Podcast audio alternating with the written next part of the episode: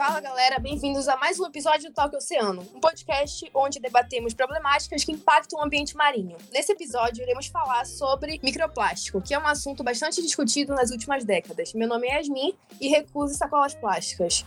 Aqui é o Daniel e você está comendo plástico. Olá, meu nome é Paulo e quando for à praia, lembre-se de recolher seu lixo. Olá, sou Marco, dê o devido descarte ao seu lixo.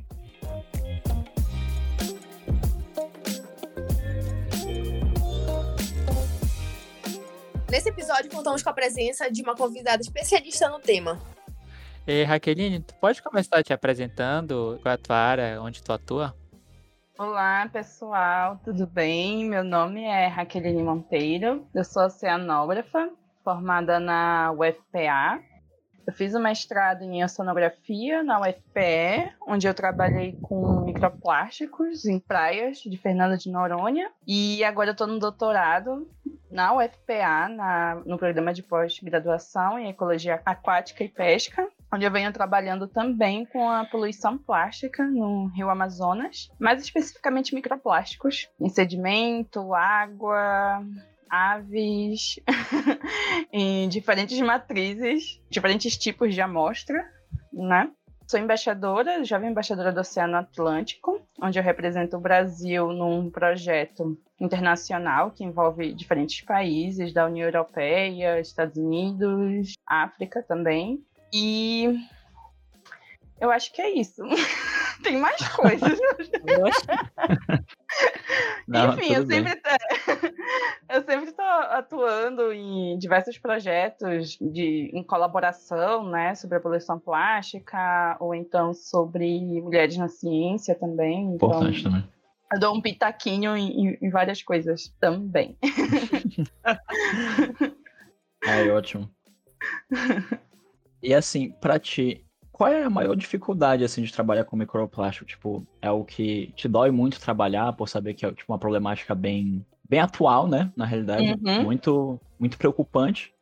E como é que tu te sente trabalhando nisso? Tipo, A primeira vez que eu vi um microplástico foi durante meu TCC, eu fazia o TCC com o professor James, lá da, da oceanografia, e eu analisava larvas de gastrópoda, né, que é um bivalvezinho, neritina zebra, que é um, um gastrópode bem comum nas praias de Mosqueiro, que é, que é uma ilha da cidade de Belém, e foi a primeira vez que eu tive contato com microplástico. Eu vi muitas fibras azuis nessas amostras de água e eu fiquei super curiosa de, de saber o que era, né? E foi o primeiro contato que eu tive com o tema. E eu fiquei bem chocada, assim, porque até então eu nunca tinha ouvido falar de plástico. Isso em microplástico, no caso. Isso em 2013, 2014, eu acho. E foi um choque. E a partir de então eu comecei a aprofundar mais nesse tema, né? Apesar que antes eu já trabalhava com resíduos sólidos em praia, já tinha um contato assim, mas eu não tinha dimensão até onde poderia chegar o plástico. Então foi realmente bem chocante. o bacana é que, tipo, eu vi que o plástico, algumas pesquisas que a gente fez, que ele não é, tipo, só restrito a, a esses organismos bentônicos, né? A gente vê outros organismos também que possuem uma grande carga de plástico, principalmente fibra azul. Eu acho que era preta e vermelha também, mas principalmente azul. Aí eu ia te perguntar, essas fibras elas são geralmente de rede? Qual o derivado delas? Porque tem o fato da, das redes de pesca, né? Que às vezes são abandonadas e tal. Sim. Então, geralmente a cor azul, branco e transparente, assim, essas, essas três cores são muito encontradas. E a composição do microplástico, a distribuição de microplástico em determinado local, é determinante é, de acordo né, com o tipo de atividade que ocorre no local. Por exemplo, se é uma comunidade pesqueira que utiliza redes de pesca, provavelmente haverão muitas fibras da cor azul, por exemplo, que geralmente são as cores da, da rede, né? Mas aí, por exemplo, em áreas mais urbanas, em cidades, no caso, a quantidade de fibras brancas, transparentes, também é, é bem elevada.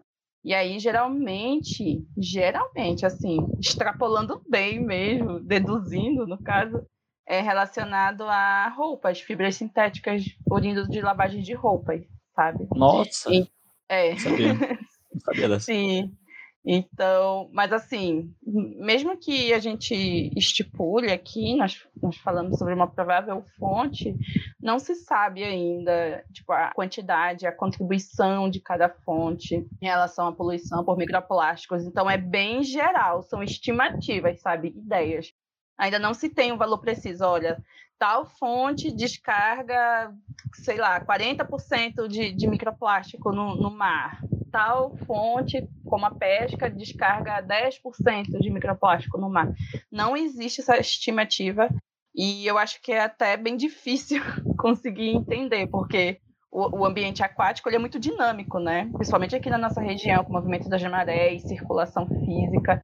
Então, às vezes o microplástico que, que, encontramos aqui pode ter sido carregado pelas correntes marinhas, correntes de maré de outro local, e veio ocorrer essa acumulação naquele local, naquele determinado horário, sabe? Por isso que dentro dos estudos é, é importante muito, muito importante considerar a sazonalidade, a periodicidade dessa coleta, porque quando a gente coleta só um, em um curtinho espaço de tempo, é, não, não dá para se ter um conhecimento real da, da, do tipo de distribuição e composição daqueles microplásticos no local.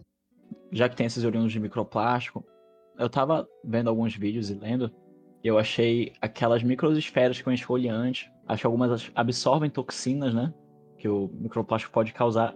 Ele pode absorver essas toxinas e vai passando para quem vai acabando. O organismo que vai acabando consumir esse.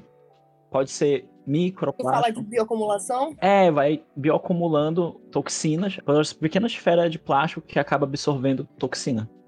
É, no caso do plástico, geralmente durante, geralmente não, quase sempre durante a produção dele, são colocados aditivos para aumentar a durabilidade do plástico, né, para não ter a contaminação por fungos, bactérias, anti, tipo anti-chamas também, para evitar que ele pegue fogo facilmente.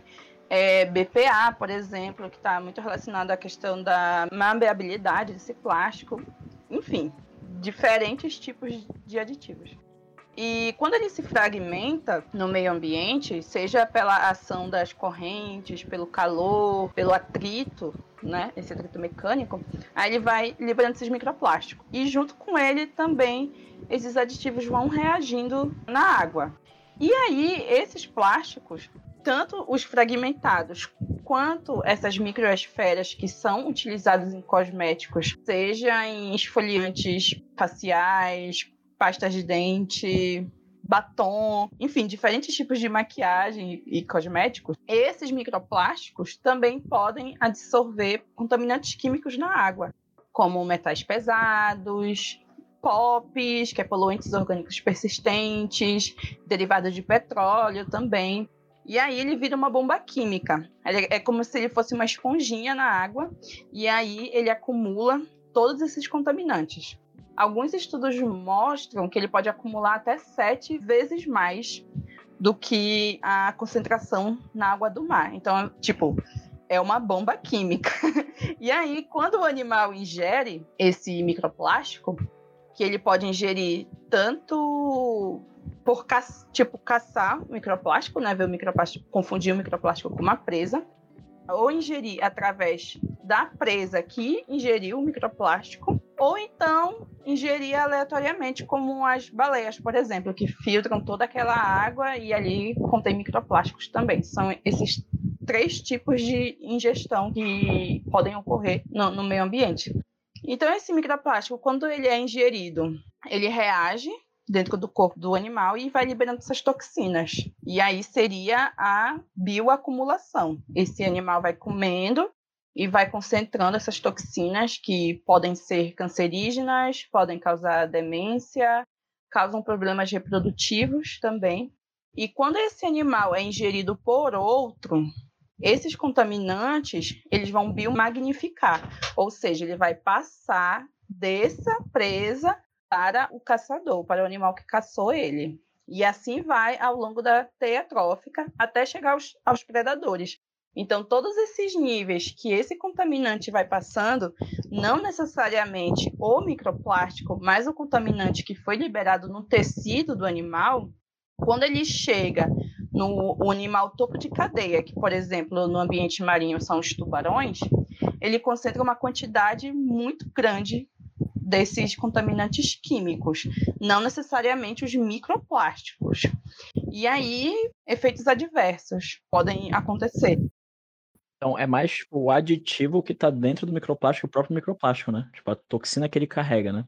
É a toxina que ele carrega, porque o microplástico ele pode passar entre os animais, né? Um vai comendo o outro e o microplástico vai passando. Mas o que biomagnifica, de fato, é o contaminante que o microplástico carrega, porque ele sim que é tóxico, não necessariamente a partícula, mas a substância química que está ali no microplástico além desse da biomagnificação e da bioacumulação, tem algum outro impacto no meio ambiente? No meio ambiente de forma geral ou de forma geral? Ah, sim, sim. Considerando o plástico, né? Isso. Ah, tá. Ah, são adversos. Desde o momento que nós jogamos, nós descartamos o, o plástico, né, na porta da nossa casa, por exemplo. Não estou considerando aqui as pessoas que jogam lixo no chão. Esse plástico, por exemplo, se ele não é coletado da forma correta, ele pode causar inundações nas cidades, que é algo muito comum, por exemplo, na cidade de Belém, do Pará, onde nós vemos o entupimento de bueiros, e aí traz imensos transtornos para as comunidades, né, principalmente as comunidades de periferia. Esse plástico, caso ele seja coletado, né, vamos considerar que ele não foi perdido durante esse trajeto. Ele vai para um aterro sanitário, o que no Brasil é uma realidade não muito comum. Esses aterros sanitários que, que onde tem o tratamento correto desses resíduos. É, geralmente aqui na região norte eles vão para aterros ilegais, mesmo sem qualquer infraestrutura, sem qualquer cuidado ou manejo. Então, esse plástico, não somente o plástico, mas o resíduo orgânico também, e outros tipos de materiais como pilhas, baterias, outros produtos tóxicos também, ficam ali se decompondo por muito tempo, contaminando a água, trazendo transtornos para as comunidades ao redor desses aterros já que tem a proliferação de ratos, doenças de veiculação hídrica, como dengue, chikungunya e, e outras transmitidas pelo Aedes aegypti. Tem também a questão do chorume, que seria a contaminação do solo e, e da água também, né? A questão da emissão de gases, gases de efeito estufa, CO2, metano a partir da decomposição desse material. E o, o outro impacto é esse resíduo, né, ser transportado, né, ser carregado pela chuva, por exemplo, para os rios, para os corpos hídricos próximos né, desse lixão.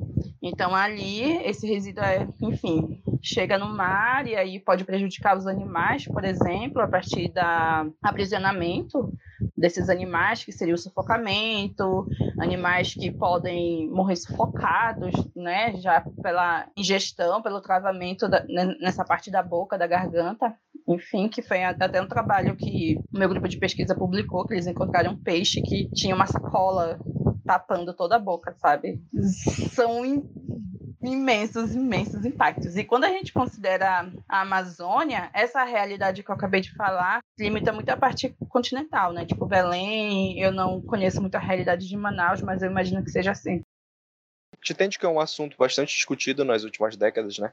Mas na tua definição, é, caracteriza, qual é a definição de microplástico para pessoas que não são do ambiente acadêmico? Como você definiria os microplásticos? Então, os microplásticos, segundo a, a academia, né, a definição científica dele, os microplásticos são todas as partículas que têm tamanho menor que 5 milímetros. Se eu não me engano, isso seria o tamanho da ponta da caneta Bic, sabe? Aquela partezinha de metal. Acho que todo mundo conhece uma caneta Bic. Então dá para imaginar um pouco o tamanho. Então seria mais aquela ponteirazinha assim seria o tamanho de 5 milímetros. Mas aí também temos os nanoplásticos, que são super pequenos, invisíveis a olho nu. Nós temos os mesoplásticos, que é entre 5 milímetros a 2 centímetros, e os macroplásticos, que é tudo que é maior do que 2 centímetros. É, ainda não tem um, um, um padrão certo dessa classificação de tamanho, né? Porque, enfim, vários autores acabam utilizando diversas classes de tamanho. Mas o que eu acho que é importante entender é que esse microplástico ele pode ser tanto primário quanto secundário. O microplástico primário eles são partículas que entram num ambiente aquático com tamanho e forma definidos. O que seria isso? Por exemplo, as microesferas utilizadas em cosméticos já têm um tamanho definido e aí seguem para o meio ambiente. O microplástico secundário é aquele que vem da fragmentação de plásticos maiores. Por exemplo, tem já um plástico flutuando, um plástico grande, por exemplo, uma sacola flutuando ali na água. E, enfim, com o passar do tempo, ali 5, 10, 15, 20 anos, ele vai começar a se fragmentar e formar pedacinhos de plástico. Esses são os microplásticos secundários. Nós temos esses, esses dois tipos de definição em relação ao tipo, né? Temos também a definição em relação à fonte, que aí pode ser marinha ou terrestre. A fonte marinha, por exemplo, turismo, cruzeiros marítimos, plataformas de petróleo, navios de pesca, todos esses tipos de atividade que já acontecem dentro do mar, dentro da água, são fontes potenciais de microplásticos e plásticos de, de todos os tamanhos. As terrestres, as fontes terrestres, são as fontes que acontecem em terra, por exemplo, as cidades, através dos rios, que transportam esses plásticos, microplásticos, para o ambiente aquático. Nós temos basicamente esses dois tipos de classificação. E tem outras também em relação ao tipo, que aí podem ser fibras, podem ser fragmentos rígidos ou moles, é, podem ser microesferas, podem ser pellets, plásticas de tinta. E aí tem realmente uma diversidade muito grande em relação aos tipos de microplásticos. Voltando àquela questão da Amazônia que você estava comentando anteriormente, como é a situação da poluição ocasionada por plástico na Amazônia? Então, o plástico, né, é, tá muito relacionado com a questão da gestão de resíduos, né? O ambiente terrestre, ele contribui com até 80% do plástico que tem no mar. Então, quando falamos sobre lixo marinho, o lixo não é exatamente marinho, é lixo terrestre, é lixo que vem da terra que é transportada pelos rios, pelos ventos e chegam no mar. 80% do lixo que encontramos no mar é lixo terrestre. E isso está muito relacionado com o manejo dos resíduos sólidos nas cidades. É, o Brasil tem um, um péssimo índice de tratamento de resíduos, né? Nós temos a Política Nacional de Resíduos Sólidos, que é uma lei, uma política, né, que já deveria ter sido implementada, eu acho que há quatro anos, três anos atrás, agora não sei muito bem, e, e enfim, ela é prorrogada constantemente. E a Amazônia, dentro desse cenário, a região norte, é uma que tem os piores índices. Aqui na, na região norte, nós temos muitos aterros ilegais, o sistema não atende, por exemplo, as ilhas, as regiões ribeirinhas, as regiões quilombolas, indígenas da nossa região. Então, essas comunidades geralmente queimam seu resíduo, ou então enterram, jogam no rio, e são diferentes impactos associados a, a isso. E esse plástico chega no mar, mas os impactos não são somente a, aos animais, né? É, diretamente em relação ao sufocamento, por exemplo, ou à ingestão essas comunidades sofrem muito também, porque aquele lixo que é queimado, ele libera é, gases tóxicos que aí podem atingir a comunidade inteira com problemas respiratórios. Se o lixo enterrado, ele vai se degradando, fragmentando, vai contaminando o solo também. E se ele é jogado num rio, polui a água que é a, a, principal fonte de alimento, é a rua, né, é utilizado na questão do transporte, tem um valor cultural e sentimental muito grande também. Então, tem vários impactos ambientais e sociais em relação a essa poluição dentro da Amazônia. Raqueline, você saberia responder se o microplástico ele representa de fato a maior porcentagem de plástico nos oceanos? Ou você acredita que existe um outro item, uma outra fonte com maior porcentagem de contexto global. Você quer saber se o plástico é o principal componente do lixo no mar? É isso? É, se o micro, microplástico ele representa essa maior porcentagem geral, ou se existe um item de derivado de, sei lá, rede de pesca, esse, item poderia ser maior ou seria microplástico, fragmento de plástico? Ah, sim. Esse cenário é muito impreciso, porque os estudos, eles são pontuais. Tem muitas regiões que não têm estudo, como por exemplo a região amazônica, então a gente não consegue estimar qual tipo de item tem a maior porcentagem, né? E a questão do ambiente ser dinâmico também. O lixo todo pode ser descartado aqui e ser transportado para outro local, que não necessariamente foi a fonte.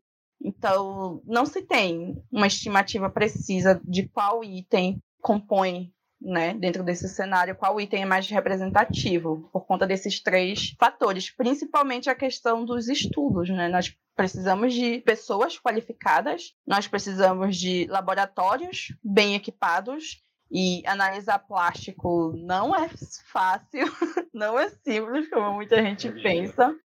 E a questão também dos investimentos em pesquisa, né? Porque para a gente conseguir ter um panorama certo de quais itens ocorrem naquele local, tem que ser um estudo que considera a sazonalidade, que considera as marés, que considera vários fatores ambientais, porque o plástico, quando ele está no meio ambiente, ele atende a todas essas variáveis físicas, a todas essas variáveis ambientais dentro do local. Então, realmente é bem complexo, assim, conseguir ter um cenário preciso de quanto seria a porcentagem de cada item.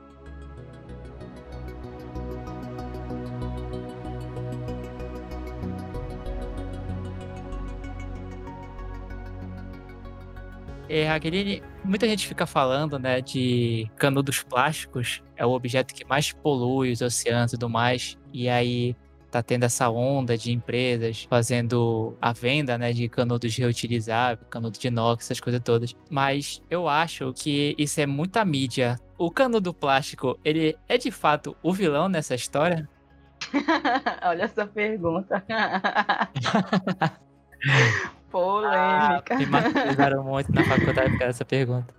Então, claro que o Canudo não é vilão sozinho, né? Eu acho que o, o Canudo bate muito numa questão do que é realmente necessário usar, por exemplo, porque nós utilizamos vários outros tipos de plásticos de uso único, que é onde se enquadra o canudo, como sacolas, pratinhos descartáveis, copos, isopor também é considerado um, um tipo de, de, plástico de uso único. Alguns tipos, né? Algumas formas, no caso, como o isopor é utilizado.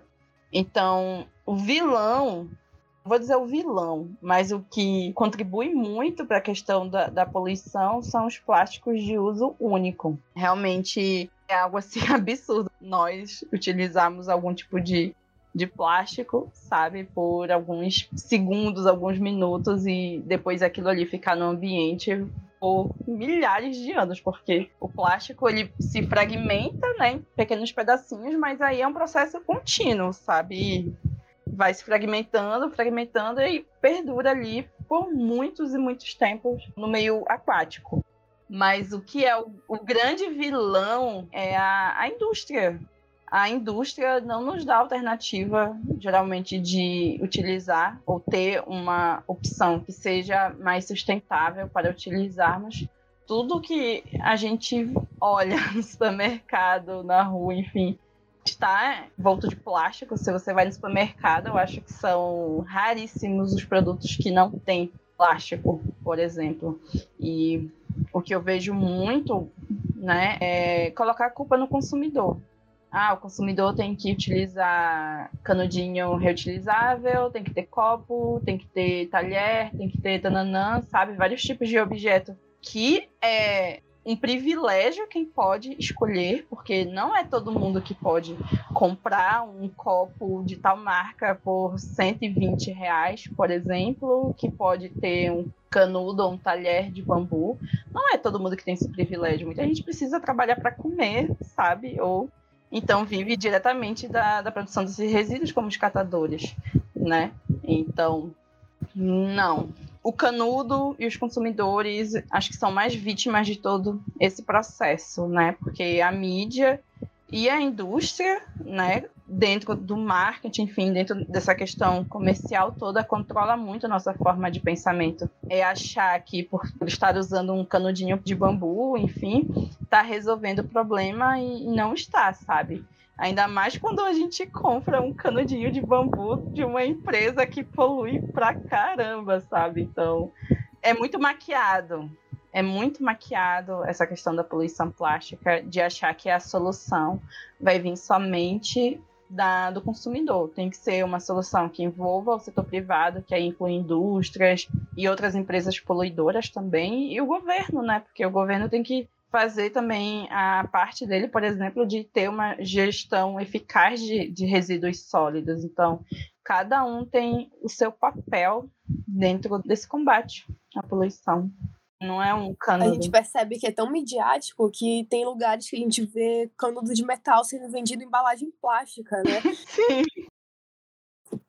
E eu acredito que essa questão toda do canudo viralizou mais por conta daquele vídeo da tartaruga, que tem o canudinho é, entupindo as vias aéreas dela, e aí ela faz uma cara de dor quando tenta puxar o canudo. Uhum. E aí sensibilizou muita gente e a indústria se aproveitou dessa imagem para vender a imagem do consumidor vilão.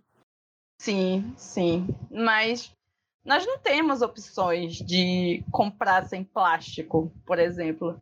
E quem pode comprar, seja num mercado lixo zero ou, ou outro tipo de, de negócio, é quem tem dinheiro. Eu, olha, eu, por exemplo, sinceramente, eu nunca tive canudo.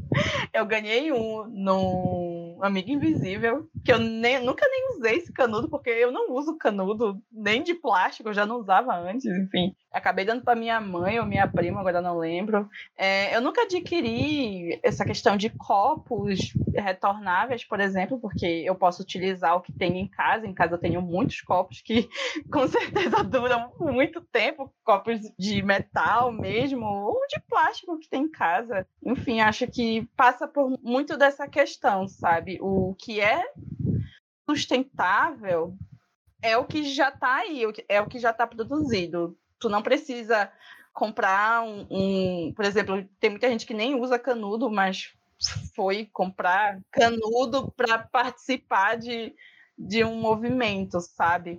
Por isso que a gente tem que falar. Isso até é um, um compromisso que eu, eu trago para mim, assim, sabe? Porque eu sei dessas coisas e acabo não comunicando, mas estamos tendo essa oportunidade agora de discutir mais sobre isso. Porque o impacto do, do plástico vai muito muito além da, da questão do, dos animais, sabe? Tem impactos econômicos, por exemplo, ninguém quer ir para uma praia suja, ou então, quanto de dinheiro é gasto com, com a questão da limpeza pública, sabe? É muito dinheiro que é gasto. É, em relação à reciclagem, reciclagem não é a resposta, não é a solução para isso, porque quando você recicla, como o plástico ele não foi feito para ser reciclado, ele tem um tempo de vida muito curto dentro desse processo. E quando recicla, tem a questão da liberação de gases tóxicos também, enfim, tem, tem várias outras questões que precisam ser discutidas em, em relação ao uso de plástico, sabe? Mas o movimento lixo zero, claro que ele é importante para trazer essa discussão, mas a gente precisa avançar mais no que precisa ser dito, no que tem que ser dito. Eu ia fazer até um comentário. Eu, eu tinha um canudo de inox e teve um dia que eu não achei mais. E aí passou uma semana e eu descobri que o canudo de inox estava na antena do rádio do meu pai. Pelo menos ele não descartou. Né? Serviu para outra coisa. Sim. O que você acha que seria a utopia, assim, o, o ideal para acabar com esse problema plástico? Acho que acabar é meio difícil, né? Pois é, mas tipo... é mudar o sistema, cara. O capitalismo é muito destruidor na forma como ele é, sabe? Porque nós extraímos infinitamente os recursos naturais Né? Porque o processo na natureza, por exemplo, para ter uma analogia para conseguir entender melhor. Por exemplo, cai, a gente está em Belém, né? Cai uma manga da árvore, cai lá no chão. E aí a manga não vai ficar lá para sempre, ela vai se decompor, aí vai fazer parte do solo, enfim, vão ter outros micro-organismos que vão ajudar nessa decomposição também. Então ela some. O caroço pode virar outra árvore, por exemplo. Então, o sistema da natureza, ele é muito assim, sabe? Muito cíclico. Não, não tem desperdício. E dentro do sistema que nós vivemos hoje, tem muito desperdício. E o sistema, o, sistema Terra, né, o planeta não consegue absorver todo esse material. Até porque muitos materiais, a composição, né, como por exemplo o plástico, que é um polímero sintético, é um, um tipo de substância que não existe na natureza, então ele não é absorvido pela natureza. Então a gente precisa repensar a forma que o sistema ocorre, a forma que o sistema é. Né? E é muito difícil. É, além de ser uma questão individual, né, de nós repensarmos ou entendermos dos nossos hábitos frente a essas questões de consumo, é, entender também que é uma luta política porque vai lidar diretamente com o sistema, é, pressionar empresas, por exemplo, a ser responsável também pelo lixo que é gerado, porque o material, o produto passa pelo consumidor e ele é descartado, né? E a empresa que deveria se responsabilizar por isso não é responsável de nenhuma forma.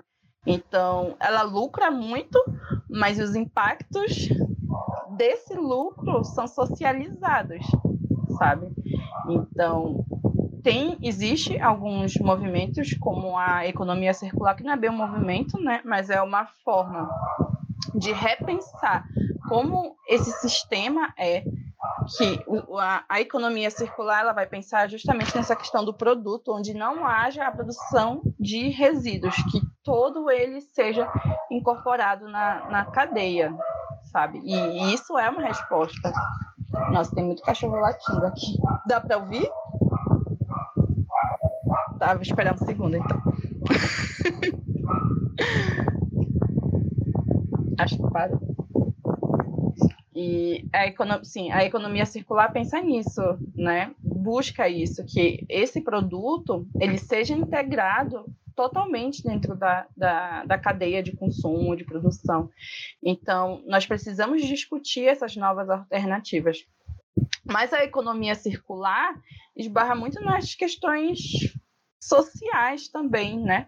Por exemplo, aqui no Brasil, é, se a gente fosse considerar essas, essas questões de produto, por exemplo, criar formas, criar maneiras também que das pessoas que trabalham, que vivem dessa questão da reciclagem, por exemplo, dos catadores, mas também de muitos comércios ilegais, por exemplo, as pessoas que trabalham dentro de ônibus, por exemplo, que vendem plástico, né? E é um plástico que ele não é reciclado.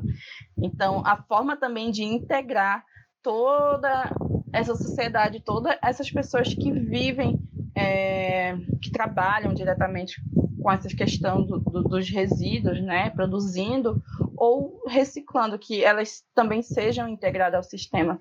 E quando a gente olha isso, passa muito pela justiça social, né? Porque nós sabemos que essas pessoas, por exemplo, os catadores ou os trabalhadores informais que trabalham dentro de ônibus, se elas estão nessa condição é porque não estão inseridas no mercado. E aí tem várias coisas. Por exemplo, são pessoas que não sabem ler, ou são pessoas que não tiveram oportunidade de trabalho. Então, ter alternativas, ter políticas públicas para ter a inserção dessas pessoas dentro de outros ciclos passa pela justiça social, passa pela política pública. E o, o sistema que a gente vive hoje quer isso? Eu acho que não. Então, é um movimento político que vai muito além simplesmente de salvar os animais marinhos, é salvar também pessoas que são impactadas diretamente por esse sistema. No contexto atual da pandemia, esses dois anos, com esse uso de máscara descartável, como tu citou lá atrás, sobre o, os utensílios plásticos que a gente usa no dia a dia, que são pessoais, tipo escova de dente, recentemente entrou a máscara, foi inserida pra gente, né, tipo, nesses dois últimos anos, e isso, tu acha que a longo prazo, né? Na realidade já está relativamente longo, são dois anos. da gente despejando essas máscaras plásticas no ambiente. Como é que tu acha que vai ser isso pro futuro, assim? Vai ser muito problemático essas máscaras ou vai ser algo realmente só passageiro, assim? Ou vai ser só mais um nicho, assim? Eu só vi alguns casos de, tipo, máscara presa em alguns animais marinhos, tipo peixe com uma máscara enrolada, ou só vi peixe e alguns mamíferos, assim, como Aí eu não sei te explicar qual era o mamífero que eu tinha visto, mas não era um mamífero muito grande, assim, era. Já vi enrolado também na pata de algumas aves. De aves também. Algumas máscaras assim, meio fragmentadas já, velhas, quase aquelas brancas, só que bem amareladas já, presas nesses, nesses bichinhos. E o engraçado é que é mais a, é a corda da máscara que fica presa na criatura. Tipo. Não, só um lixo nunca é só mais um, lixo. Porque, como eu já disse, o plástico, ele libera e absorve poluentes na água do mar, né? Mas ele também transporta micro-organismos patogênicos, por exemplo. O lixo, agora, durante a, a pandemia, né, uhum. tem esse impacto mais visual, como vocês acabaram de dizer, na questão de sufocamento, a questão também da falta de mobilidade mecânica, que seria elástico, enfim, prendendo nas asas ou na, nas patinhas do animal. Mas tem que lembrar também que esse plástico ele vai se fragmentar, vai se fragmentar. E já tem algumas linhas de estudo da associação de microplástico com doenças patogênicas, bactérias, vírus, na superfície do, do microplástico e do plástico também, por exemplo, esses de, de máscara, né? pode se formar uma comunidade em cima do microplástico. Tem uma comunidade microbiótica ali, que é formada por fungos, bactérias, vírus. E aí ele pode virar uma bomba biológica, sabe? Uhum. então, além da bomba química, o plástico também poderia, assim, é, os estudos são muito iniciais, mas poderiam também atuar como bombas biológicas, sabe? E quando esse plástico ele é transportado pelas correntes, pelos ventos, ele geralmente tem uma comunidade diferente, né? Por exemplo, o microplástico que fosse formado aqui na Amazônia. Aí tem um conjunto de vírus, bactérias que é únicos dessa região. E aí ele é transportado para o Caribe, por exemplo, pelas correntes marítimas. E aí lá vai ser uma outra comunidade. Então pode ter a questão de disputa entre, entre esses micro-organismos, a destruição mesmo de comunidades, porque o microplástico ele já é conhecido por transportar espécies exóticas. Por exemplo, na Antártica, você encontra espécies exóticas de outros lugares do mundo. Então, isso traz prejuízos para o local, né? Principalmente, e, e principalmente áreas como Antártica, ilhas oceânicas, são extremamente vulneráveis porque são ambientes únicos, não existe em outros lugares do mundo. Então, realmente a gente não conhece sabe? Que tipo de impacto poderia haver desse plástico associado com comunidades biológicas na água?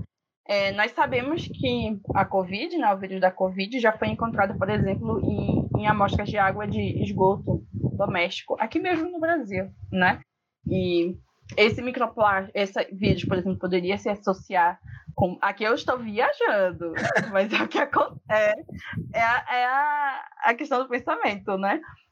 É, esse vírus poderia, de, de, alguma forma, se associar com microplástico e, e, ser transportado por aí, sabe, pelas correntes e tal. Então, realmente são muitas questões.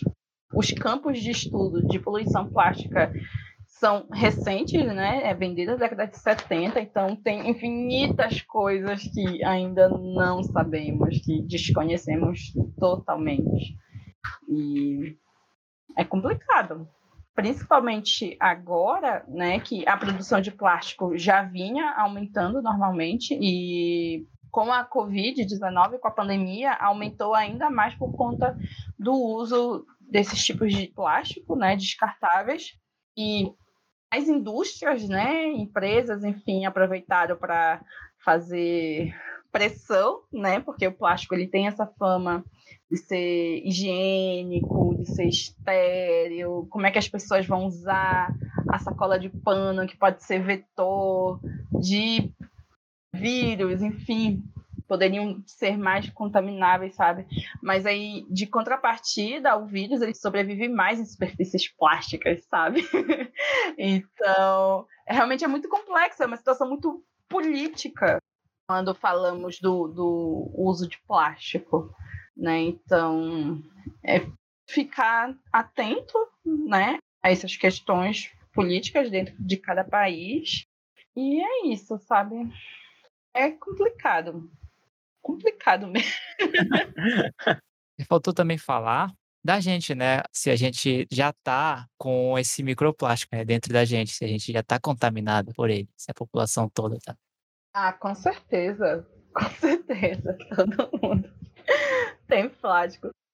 Microplástico, ele é super leve, né? E ele vai ficando cada vez mais pequenininho. Então, facilmente ele evapora junto com a água, né? Ele é transportado também pelos ventos, né? Então, depois ele é levado pelas correntes de ar e aí cai como chuva em outras regiões. Isso é, é uma estimativa do que se tem, que já tem alguns estudos, por exemplo, de presença de microplástico. Alguns estudos não. Algumas notícias, né, de microplásticos presentes em, em água da chuva, por exemplo, e chuva mesmo, sabe? Caindo, chovendo microplástico. Microplástico em gelo no topo da montanha, que nunca foi ninguém lá até então, e, tipo, tem microplástico, sabe? Então, com certeza tem dentro da gente que microplástico já foi encontrado em água engarrafada, água da, da torneira da nossa casa, sal de cozinha, cerveja, o alimento que a gente come também, provavelmente, provavelmente, microplástico no tecido também, para quem come mariscos, por exemplo, outros animais filtradores como camarão, enfim, tudo isso tem plástico. E até você, até você cortar a embalagem plástica do alimento, quando você corta ali, eu já vi que, que existe um estudo disso, sabe? Libera microplástico também, que aí provavelmente cai na, na, na sua comidinha. Nossa. No alimento, né? Né, eu não sei, mas será que quando a gente abre um pacote de biscoito, cai microplástico no biscoito? Não sei, pode ser, sabe? Então. Até por escovar o dente, assim, né? Por causa daquelas. Sim, é, escovar o dente. É, escovar Só porque a higiene básica. escova dente com uma escova de plástico que tem abrasão, né? Tem atrito ali. Então, provavelmente tem, será? Não sei. É, a pasta de dente, por exemplo, aquela Lightning, não sei o que, dentes brilhantes, tananã. Se você for olhar na composição, lá provavelmente vai ter algum tipo de plástico que é utilizado como um abrasivo, né? E aí pode machucar a sua gengiva acho que eu já vi algumas notícias sobre isso, tipo inflamação na, na gengiva por conta do, do, uso de plástico, né? E você, consequentemente, ingere um tiquinho ali, né? Você acaba ingerindo um tiquinho. Então, com certeza, com certeza tem dentro da gente. E aí, a história que eu acabei esquecendo de me falar, teve uma vez que eu estava no aeroporto, né? E aí, é, eu comecei a espirrar muito, muito, muito, muito, sabe? Muito. E aí, quando eu fui. Isso foi época de Covid, mas estava dentro do banheiro, lá dentro do box. e aí, quando eu fui assolar o nariz, cara, era uma fibra vermelha dentro do meu nariz. Eu fiquei, meu Deus Nossa. do céu, que que é, é, eu tinha inalado um, um microplástico, né? Então, assim, esse eu vi, esse dava para enxergar, mas com certeza nós diariamente respiramos aí uma, uma quantidade exata não, não existe, mas com certeza a gente respira microplástico. A gente já tem uma sacola do líder na nossa barriga. É, tem até uma estimativa aí que ingerimos um cartão de crédito, né? Aquele padrão de tamanho por, por ano. Inclusive, eu já vi uma, uma estimativa que fala que sobre as pessoas que comem regularmente ostras, né, que elas consomem pelo menos 11 mil microplásticos por ano, se elas comem ostras Sim. regularmente. Né? Os animais filtradores geralmente são os, os, que acumulam mais, né? Porque precisa filtrar uma quantidade muito grande de água para ter o alimento, né? As partículas, e ali ficam os microplásticos e acaba ingerindo também. E aí, como são microplásticos bem pequenininhos mesmo, invisíveis a olho nu, fica no tecido, né? Do animal.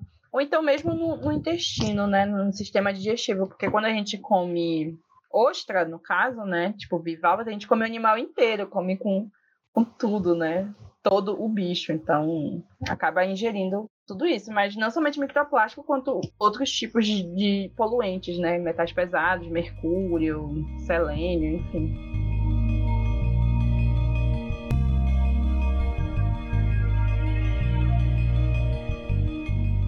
Assim, como é que tu acha que a educação ambiental ela entra nesse quesito de plástico, microplástico? Como é que eu poderia educar uma pessoa, tipo, a ponto dela não. Educar não, né? Conscientizar, informar sobre ela não, não jogar esses resíduos de uma forma imprópria no ambiente e. enfim. Existe esse problema global, né, da poluição, mas cada estado, cada cidade, cada localidade vai ter a sua problemática. Então, acho que é importante considerar isso, primeiramente, quais são os problemas daquele local, como é que se dá a questão da gestão dos resíduos. Então é preciso ter dados para entender esse sistema. Então as universidades, pesquisadores, é, atuando junto com as prefeituras também para entender um pouco esse cenário de quem produz, quanto é produzido, o que produz, aonde é descartado acho que é bem importante a gente ter esse cenário, porque a educação ambiental, é, a conscientização, ela precisa vir com políticas públicas junto disso também, porque não vai adiantar, por exemplo, falar para não jogar lixo no chão, se às vezes a pessoa não tem onde jogar lixo, sabe? Às vezes não tem uma lixeira, existe, a gente precisa considerar isso. Não é todo mundo que vai carregar o seu lixinho na mão, sabe? precisa também ter uma estrutura, precisa também ter um, um serviço melhor, mais adequado, que atenda a, a, essas questões. Então, é educação ambiental junto com a, a política pública, caminhando juntas. Por exemplo, aqui na cidade de, de Belém, né, no, no Pará como um todo, teve recentemente essa lei de proibição de sacolas, que é uma lei super importante, que é um primeiro passo super importante tratar dessa da, da questão das sacolas não biodegradáveis, né? Porque, enfim, elas vão pro lixão e ficam ali se decompondo, contaminando o ambiente. Mas não veio uma educação, não veio uma discussão com a sociedade de como essa lei é importante e por quê. Então ela não se torna efetiva, de fato, no entendimento das pessoas, sabe? Das pessoas que produzem esses resíduos, né? momento, a partir do momento que ela compra, porque quem produz ali é o supermercado, enfim, as empresas. Mas ter esse entendimento, é preciso considerar todo esse cenário para ter uma educação mais efetiva, sabe? É, na questão da, das comunidades, por exemplo, não adianta dizer, ah, não jogue lixo no rio, tananã, mas aí a pessoa queima, que não é uma alternativa saudável, também não é bom, porque elimina esses gases tóxicos, ou enterra, sabe? É muito importante a gente considerar essas questões sociais, essas questões econômicas para ter uma educação efetiva. Claro, é super importante a pessoa também entender e conhecer por que é importante preservarmos os oceanos, por que é importante preservarmos o, os rios. É importante porque essa consciência a gente pode dar um, segui um seguinte passo de atuação política mesmo, tem pessoas que acabam virando ativistas, se engajando mais na causa, e isso é super importante porque aí dissemina essa informação para outras pessoas. Mas analisar todo o contexto, né? A educação ambiental disseminando aquilo, explicando aquilo, mas sendo acompanhado também de políticas públicas que vão dar o suporte para que aquela pessoa seja ambientalmente sustentável, posso dizer, para que seja muito redundante. Não, deu para entender. Mas que elas consigam praticar, que elas tenham a oportunidade de praticar aquilo que está sendo explicado fazer só um comentário, né? Porque também a pessoa ela pode ter a, a, a, consciência de, de que fazer tal coisa é errado, tipo, despejar o lixo inadequado. Aí a pessoa faz a coleta seletiva direitinho, só que no final a cidade ela não tem um tratamento adequado desse lixo. Então, às vezes é até seis por meia dúzia pode dizer assim. O cara faz a parte dele e chega lá, mistura. Pois é. Aí não, não adianta nada falarmos de coleta seletiva se não tem o um sistema de coleta seletiva na cidade. Né? Em Belém, por exemplo, tem muito problema com entulho, né? Que é, enfim, conheci através do jornal, né, local da nossa cidade, uma mulher que estava com um colchão, tinha vários entulhos na casa dela, tipo, já tava três, quatro meses o entulho lá, e a já ligando para a prefeitura para recolher, e não recolhia, sabe? Ela consciente, claro, deixou na casa dela, mas estava incomodando, já estava atrapalhando, sabe? E, e, outros não têm essa paciência, acaba descartando na rua mesmo e, e vemos em, em, Belém, né, vários micro lixões na, na cidade, sabe? Então, é, realmente atuar, discutir, falar para nos tornarmos mais conscientes das nossas escolhas, de quem pode escolher, ainda tem isso, né? Mas que o, o serviço público. E o, o, privado também, que é o maior produtor desses resíduos, também tenham a sua atitude, tenham a sua responsabilidade, porque não adianta, eu, consumidor, não vou conseguir mudar o sistema se o serviço privado e público também não, não atuar essa situação da, das sacolas plásticas também ficou meio difícil de entender até, porque proibiram as sacolas, por um tempo não estavam dando as sacolas, mas depois voltaram a dar as sacolas da prefeitura. Aí ficou aquela incógnita, de por que está acontecendo? Eu confesso que nem eu sei Porque minha mãe teve que pagar a sacola, sabe? E, enfim, tá muito confuso, porque não tem fiscalização, é isso, não tem acompanhamento. Não adianta fazer só a lei, até porque muitas pessoas nem leem a, a, publicação da lei no Diário Oficial, né? Geralmente acompanham as notícias pelos jornais e tudo, mas não tem um acompanhamento do, do Estado, nesse caso aqui, já que é uma lei estadual. Não tem um acompanhamento, não tem uma fiscalização, não tem uma discussão, e não chama a sociedade para discutir como é que a sociedade vai agir, vai cobrar. Não tem como, não tem, é, é impossível. E é uma conversa muito mal contada, sabe? Porque um diz isso, o outro diz aquilo, e às vezes quem acaba pagando o pato é o consumidor, né? Essa questão da sacola só vejo funcionar na ilha de Mosqueiro, por exemplo. Lá, tipo, se você não levar essa sacola, não, eles não dão outra. Ou você compra aquelas sacolas grandes, né? Uhum. Que ainda assim é plástico, ou você leva na mão. Sim. É porque lá tem uma articulação da comunidade muito forte, né? Eu conheço o grupo de lá através das redes sociais, né? E é um grupo bem articulado que discute sobre isso, que traz a sociedade, traz os empresários né, dos supermercados, enfim. Tem essa discussão. E essa discussão é o que falta muitas vezes, sabe? Se não conseguirmos discutir entre todos os setores, o negócio não vai para frente. Pode fazer mil leis, nós podemos comprar aí mil tipos de produtos eco, mas a situação não vai ser resolvida.